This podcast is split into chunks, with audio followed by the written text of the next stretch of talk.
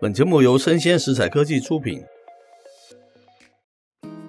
欢迎收听数位趋势酱子读，我是科技大叔李学文，我是跨领域专栏作家王维轩 Vivi。我们今天挑的一则专文是来自于这个网络媒体叫雷科技，哈，它的标题叫做“当特斯拉开始追求性价比的时候，友商真的要慌了”，好，非常耸动的标题嘛，对不对？嗯。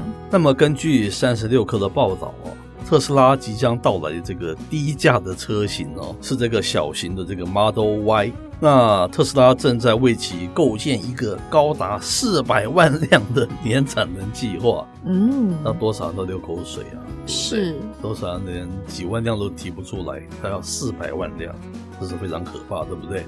他这预计啊，新车啊，在二零二四年啊可以上市。那二零二二年哦，特斯拉全球销量只有一百三十一点四万辆，哈，没能完成它的一个年度目标了，却为新车哦制定了一个高达四百万辆的一个年产能计划，哈。那对于这款新车，特斯拉凭什么有底气认为它可以一年卖四百万辆啊？那有一个非常有名的需求理论嘛，也就是马斯洛提出的这个层次的结构，告诉了我们。消费者呢，只有在满足基础需求的前提之下，才可以逐步的向高消费发展。是，那汽车这种本身价格就偏贵的大件的产品嘛，低端的产品一直都是市场的主流。嗯，那在新能源汽车崛起的初期，普通的消费者他考虑到的是经济性跟实用性，是不会贸然的出手购买哦。愿意买一些新能源车的人，通常家里不会只有一辆车。因此呢，当新能源汽车的价格便宜也卖不出去多少，但是价格昂贵呢，却依旧会有人买。是，但二零二零年之后就不同了哈，因为技术不断的更新迭代，那锂电池价格啊一直缓缓的下降嘛哈，那普通消费者也能接受新能源汽车了哈，电动汽车的价格啊这个时候就成了一个关键的因素了哈，大家是比价钱的。因此哦，二零二一年还是全球新能源汽车销量第一，领先比亚迪大约三十万辆年销量的这个 Tesla，它却在二零二二年哦被那个比亚迪反超过五十余万辆哦，还蛮惊人的哦。哎，是。那对于是否要向低端的市场进攻，是造车新势力必须要做出的选择哦。那特斯拉呢？它跟其他的车企比较不同的是，它是比较早入场的嘛，它的产品推出比较早。那它的技术专利也比较多，占有一定的优势。嗯，是。那再来是它的品牌价值积累深厚，早就已经得到了全球消费者的广泛认可。是。再加上呢，特斯拉车型并不多，而且每个车型之间的定位区分的非常的明显。其他公司也会担心推出低款的车型可能会影响到自身的品牌价值。是。但是这件事情在特斯拉身上并不会有什么样的问题。是。那接着他说，这个豪车利润空间很大嘛，哈，可是低端车型呢，适合薄利多销了，哈。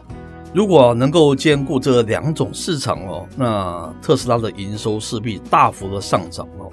他说，在今年的这个投资者日上面，哈，特斯拉公布了位于墨西哥的全新超级工厂，那这个工厂哦，占地面积约四千两百英亩了。它是上海特斯拉超级工厂的二十倍，吓死人了！将用于生产这个低价的新车了。是，那至于特斯拉，它的第一个基础非常的雄厚嘛，然后这么大的工厂也正在建制中。它现在需要的呢，就是想好第一款二十万元以内的车型该如何设计。那今年初其实特斯拉有迎来一波降价嘛，它的销量马上就猛涨哦。并带动了同样的电动车企业的降价潮。那一旦特斯拉它真的推出一个十余万元的电动 SUV，对于其他友商无异就是降维打击嘛。是，甚至是有可能帮助特斯拉完成他们曾经立下的宏大目标。是。那二零二二年啊，这马斯克曾经表示了，特斯拉即将开设十到十二家新工厂，目标是在二零三零年实现。听清楚哦，是。两千万辆的这个年销量了哈，那现今的情况是怎么样呢？二零二二年哦，全球销量最高的车企是丰田汽车嘛，Toyota 嘛哈，年销量约一千零五十万辆。第二名哦是大众汽车，年销量约八百三十万辆。那特斯拉这个目标是两千万辆，它就直接超过了丰田跟大众销量的总和哦。那他说哦，全球市场就这么大，汽车行业基本上是饱和的哦。那特斯拉如果能够实现目标哦，我们可以想象会有多少的这个车企它会破产呢？是不是很有可能？是。那在这同时呢，我们也可以看出特斯拉它要实现两千万辆的年销量目标有多么的艰难哦。依靠它目前现有的车型是几乎不可能做到的。十几万元的纯电动 SUV，再加上特斯拉的车机系统以及标配自动驾驶的口号，或将颠覆市场的产品。是，接着各位大叔就要点评两句了。我不得不自我夸耀一下哈，我真的是一个非常懂得哈分析那个马斯克他的战略的人了哈。为什么呢？大家看雷科技这篇文章写的其实是蛮好的，对不对？嗯，那个降价引起来非常大的连锁反应。但是他讲的落落的，其实我讲的方法非常简单，大家一听就懂哈。那科技大叔曾经在三十年前在纽约念书，虽然学的是广电，但我有跑到那个纽约大学学他的行销学。嗯，我特别专修他们好几科的行销学，所以对这个 marketing 就是行销有一点基本的那个概念了哈。那我们知道，如果是一个不错的产业哈，像是它可以每年每年不断成长，而且又够大的产业，which 就是我们现在讲的这个电动车。如果它是一个不错的产业，通常会有三种阶段哈。第一个阶段叫做什么？叫百家齐放，百家争鸣。嗯，你会看到非常多的那个新的车厂会出来，对不对？是，而且每家几乎都可以赚到钱，因为它是一个不断成长的，又是很庞大的市场嘛。嗯，没有错吧？哈，他们都是这样子讲的了哦。发展到一定的阶段的时候，进入到第二个阶段，叫做什么？叫做理性消费。因为太多了，所以大家要拼 CP 值，嗯，就要拼谁的同样花这个钱，我是不是可以赚得更多？是不是可以让我更爽？嗯、对不对？是，进到这样子一个市场的那个布局，一直到发展到第三个阶段，叫感性消费的时候。那个时候我才是觉得是这个产业真正成熟的时候。嗯，感性消费就是说，我是买品牌，我是买感觉，我是买社会地位，我不是买 CP 值嘛。嗯，你也知道，可以大叔 买那台车还蛮贵的，不便宜嘛，对不对？肾脏卖了几颗？是是是是没有割肾的。我那个车哦，比我便宜一倍的车，很多的那个设备哦，很多人都副产品哦，还有很多的零件还是什么什么。很多很多那种家值服务，其实都没有他们好了。嗯，可是我买的就是一个爽，就是这种感觉了，嗯、你知道吗？是，就是凭一种感觉，其实它是一种社会地位，是一种品牌的代表，所以我买它嘛。对，其实它很多的功能，人家那个一般的便宜的车子都有，它反而没有那样子的一种功能。嗯，你说我为什么要买它嘛？就是第三个阶段哈。好，我现在来分析马斯克多厉害，这个人眼光多深远啊！他第一步走不是走到那种百花齐放，也不是走向那种理性消费。他一开始走的是品牌最高端的品牌市场，是一种感性市场，嗯，是一种你认同它，但是它价钱很贵，你都会买它的市场。我觉得这个人眼光好深远哦。等到他家开始要进入到第一阶段、第二阶段的时候，他降维打击，我这时候变成是走那个理性的那种市场。你觉得你可以打赢他吗？他又有品牌，哦、然后他又有那个性价比，他也不输你。哎，我觉得这个人眼光好长远。他这样是会打死后面一票的想要在第一个阶段、第二个阶段想要冒出头的所有的车企。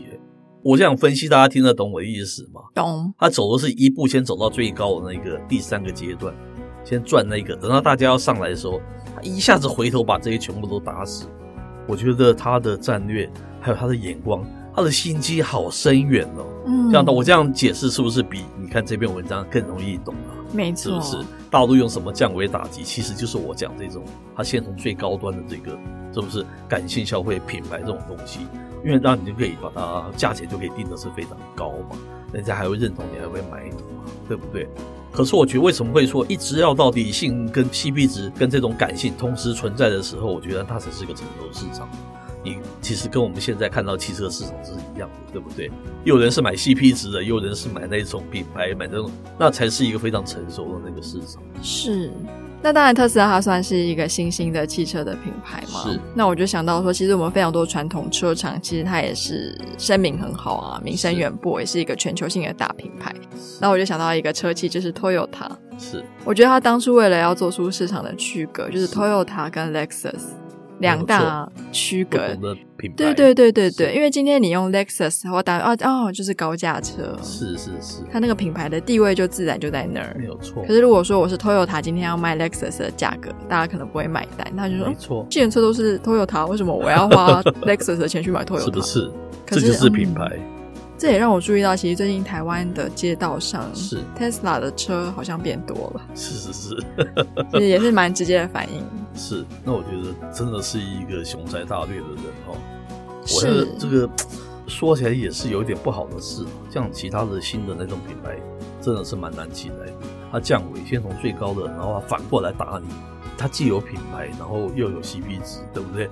同样，我在买 CP 值的时候，有一家公司又有这么好的品牌，大家价钱又一样，我当然会选你啊。这又让我想到另外一个品牌，就是苹果。其实苹果也类似的概念在玩嘛。是。一开始只有 iPhone 四，后来到 iPhone 十二有 Pro 有 Pro Max，是。然后又回头出了 SE Two，就是一个同样是挂着苹果的品牌，可是哎功能也都差不多，可是稍略的降维打击的概念。是。所以其实。Musk 他是用数位科技的方式在玩整个传统的车企，嗯，你可以这样子讲，非常聪明，是非常聪明。但是我觉得他也要考虑到的是，我觉得汽车它跟我们的数位产品不一样，是。它整个生态性并不会说哦，我今天几个霸主出来之后，我的整个街上就永远是那三款车。是，我觉得它跟手机或者数位世界的系统不太一样，是。这个是我觉得它未来可能要考虑到的，是。就是。